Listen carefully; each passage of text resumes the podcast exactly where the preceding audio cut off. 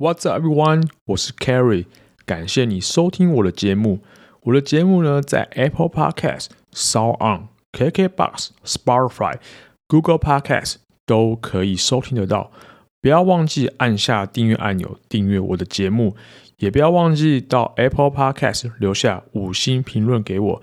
如果你想要有跟我更多的互动，可以到我的 IG 找到我，IG 的名称与节目名称相同。也欢迎你透过小额赞助支持凯瑞做出更棒的节目，赞助连接都在资讯栏里面。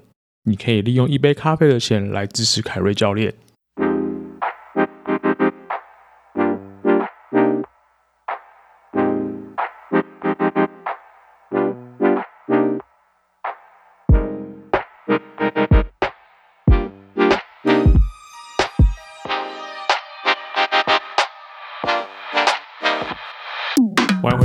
Carry Carry 教练 Podcast，我是 Carry。好，今天是十二月三十一号凌晨在十二点。对，因为忙了一整天，现在终于可以录音了。那呃，今天这一集呢，就会是二零二一年最后一集。那我相信大家现在已经开始呃准备迎接新的一年了，准备要跨年了。嗯，因为这一次刚好三十一号是礼拜五。那一月一号是礼拜六，一月二号是礼拜天，所以大家就有个 long weekend，有个连假。所以我今天啊，三十号上班的时候，就感觉到人潮慢慢少了。我相信大家都已经准备去放假去了。OK，那今年这一年呢，呃，的确是不太好过，因为我们这一年呢被默默偷走了。两个半月吧，三个月，三个月时间，所以时间过得变得非常快。那也让大家感觉好像转眼间，哇，二零二一年结束了。那大家都知道嘛，就是现在疫情其实还没有完全的，就是退烧。虽然说新的变种病毒好像，嗯，没有什么严重的重症，但它传播的速度非常快，所以大家还是要小心。那也希望就是在二零二二年呢，疫情能够再减缓，让就是让全世界都回到的步调，回到正常生活的步调。好，那今天这一集我们要聊什么呢？其实今天这一集要聊的是，当然是有关于训练。那训练的议题非常多，那我们今天来聊一下常常被人家忽略的地方。呃，其实是关于就是训练身体的疲劳，所以今天我这一集的标题呢，我写了，就是你想要练得更长远吗？那你需要练得更聪明。那到底要怎么样练得更聪明呢？其实，其实，在训练上啊，你要让你自己练得更长远、练得更聪明的话，第一个要则就是不要让自己身体受伤。对，这个非常简单的概念，非常简单的观念。对，你如果受伤了，你的训练得都得中断一段时间。那当然就看你的受伤是严重还是不严重。所以其实啊、能够让自己练得更聪明的话，其实我们可以从很多观点去看。那第一个，我们可以先从我们训练的课表去观察。你自己训练的安排上，动作安排、训练上，呃，训练量的安排、训练强度的安排、训练频率的安排，是不是可以让你自己能够练得更长远？OK，那怎么看呢？其实，呃，很多人在安排课表的时候，这是我最常看到的。很多人自己安排自己课表的时候，都是 OK，胸背腿，胸背腿。OK，这个没有问题，就是非常的好安排。如果说你的目标呢，是想要增加肌肉量，肌肥大这个性性质的课表的话，这样安排是没有问题。可是像这样子的课呃课表呢，有个小小的盲点，就是呃你的在这训练的一天，你都是集中在于某个面向、某个肌肉群去给给他施加压力，让肌肉产生张，让呃不是让不是让肌肉产生张力，对不起，让肌肉疲劳。可是恢复上可能会来不及恢复。嘿除非呃你真的是有练完，真的很认真的伸展。让它恢复该该有的弹性跟活动度，所以，呃，在这样情况下呢，你得必须要付出更多时间让它恢复。对，因为通常有些人隔天他可能啊没有恢复，就隔天继续练继续练，这是我还蛮常见的状况。有些人就是没有做好收操，然后也没有做好就是放松，也一直练一直练，就身体变得很紧绷，非常变得非常紧绷，然后导致一些呃慢性的运动伤害发生，然后关节活动度受限等等的。所以其实像这样课表呢，就得要用一些巧思安排呢，就是连在训练中都可以获得到恢复。那最简单就是把那个胸跟背排在同一天嘛，因为这样的话上半身推跟拉在同一天，那因为有做不同方向的，让肌肉跟关节有更多活动，所以对于恢复就会就会加速。OK，所以。像这样概念呢，你在安排课表的时候可以放进去。这样子的话，你除了可以增加自己的训练频率跟训练量之外呢，其实还可以避免掉你身体的一些关节上的压力。所以课表安排其实是蛮重要的。它可以，如果安排的好的话，它可以帮助你身体恢复。那再来就是说，还有常见就是，呃，如果说热爱。大负重肌训练的朋友呢，啊，有些人可能是很喜欢哇，天天都去挑战大负重，去碰高强度的区间，然后呃，每天就是一定要哇，赶快好像破 PR 的感觉。有些人真的是这样子，对，当然我不是不是指每个人，是有些人，对，所以在 这样状况之下呢，就有个问题了，哇，你的心神经系统会非常疲劳，你每天都是在。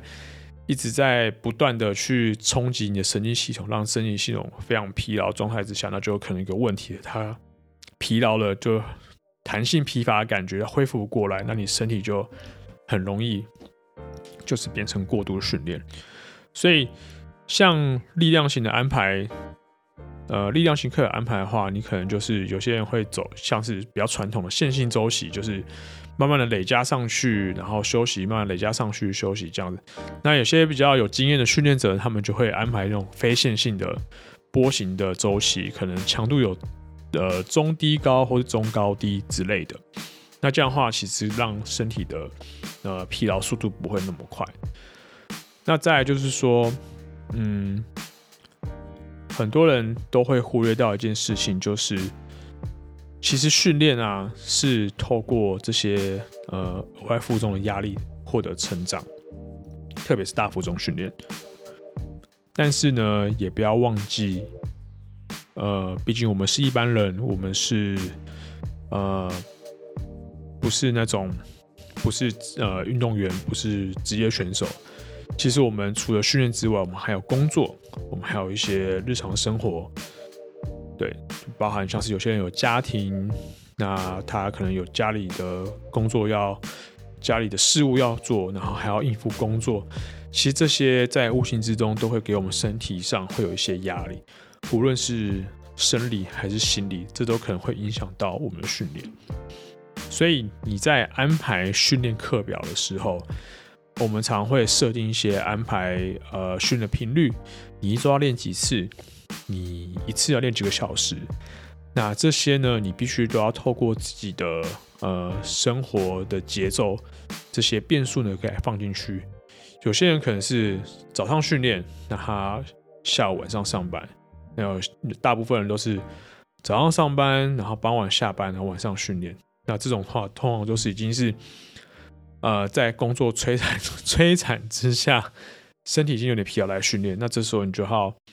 就要好好思考一下今天身体的状况到底适不适合做该有强度的训练。那有些人可能是呃在家里呃很辛苦的带着带小孩，那终于有空档时间了可以来运动了。然后可是可能在就是处理家庭事务的时候，身体会有一些压力。那在训练的时候，这个压力的时候的控制呢，就要必须要更小心。所以每个人都有每个人的生活步调，这些生活步调对我们身心灵的压力都会有一些影响。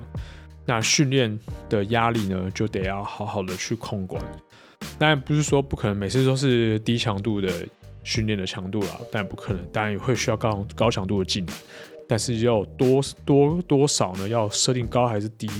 其实就要看你课表安排。那如果说你真的对这个安排上有些疑虑的话，可以去请教一下你的教练，你周围的教练，甚至请他帮你安排适合你自己的生呃生活步调的训练课表。所以呢，不要忽略到这些呃周围你的工作、你的家庭生生活给你的压的身体身心的压力。因为如果忽略掉这一点的话，在训练上一直给不断的额外的大负重刺激或压力的话，其实可能就会让你的身体被压垮，所以这个一定要考虑进去。好，再来呢是我们常听到的所谓的 “delay” 减量、减量日或是减量周都能这样去设定。这个减量日或者减量周呢，它设定的其实有个原则。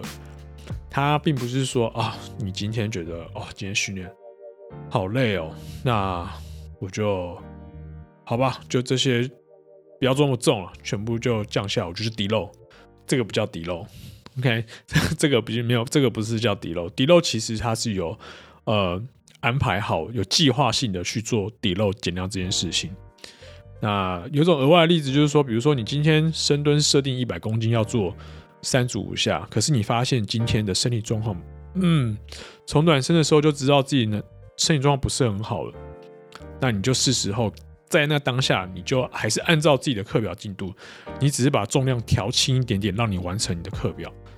OK，这个是强度的微调，这不算底漏。那所谓的底漏是什么呢？所谓底漏其实就是说，你可能设定有某一天或是某一周。某一个时期呢，你把你原本的训练的强度或训练量直接砍一半，然后去完成训练计划。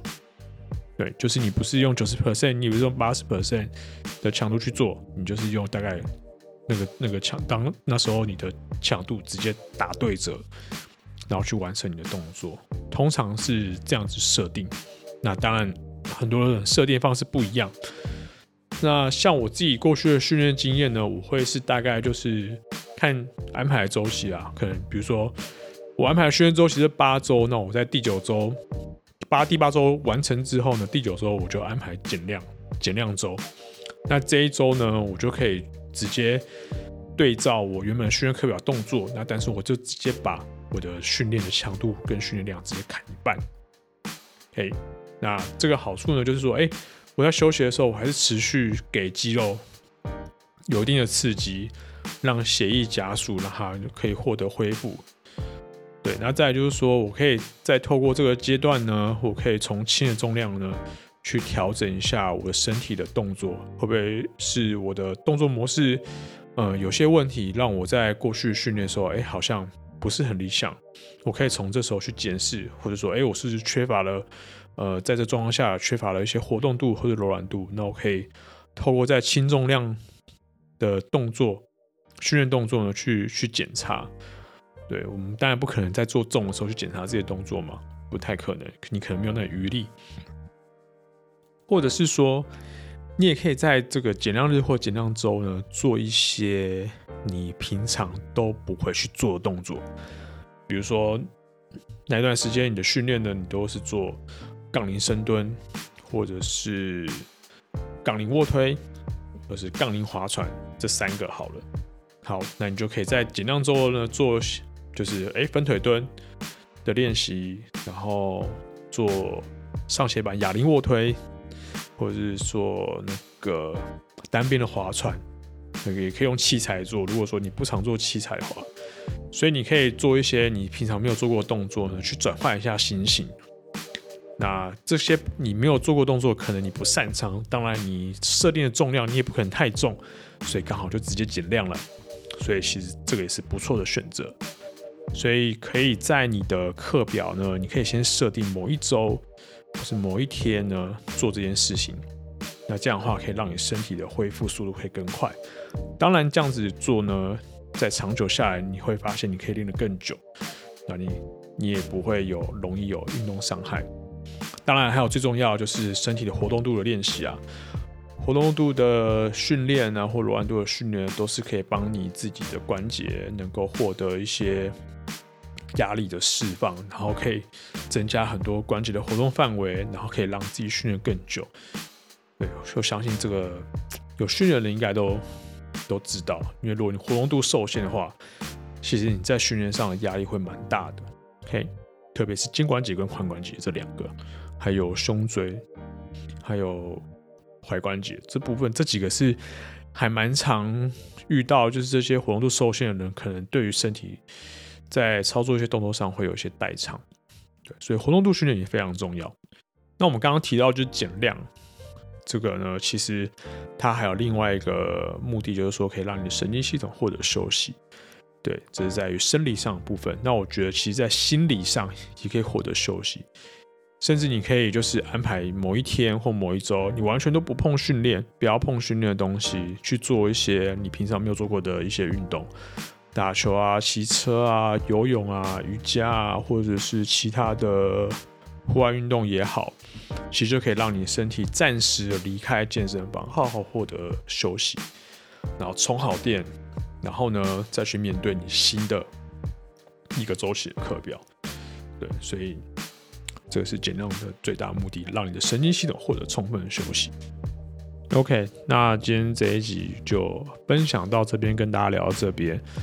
那也祝大家在新的一年，在二零二二年呢，都能够努力的往自己的目标迈进，达成自己设定的目标。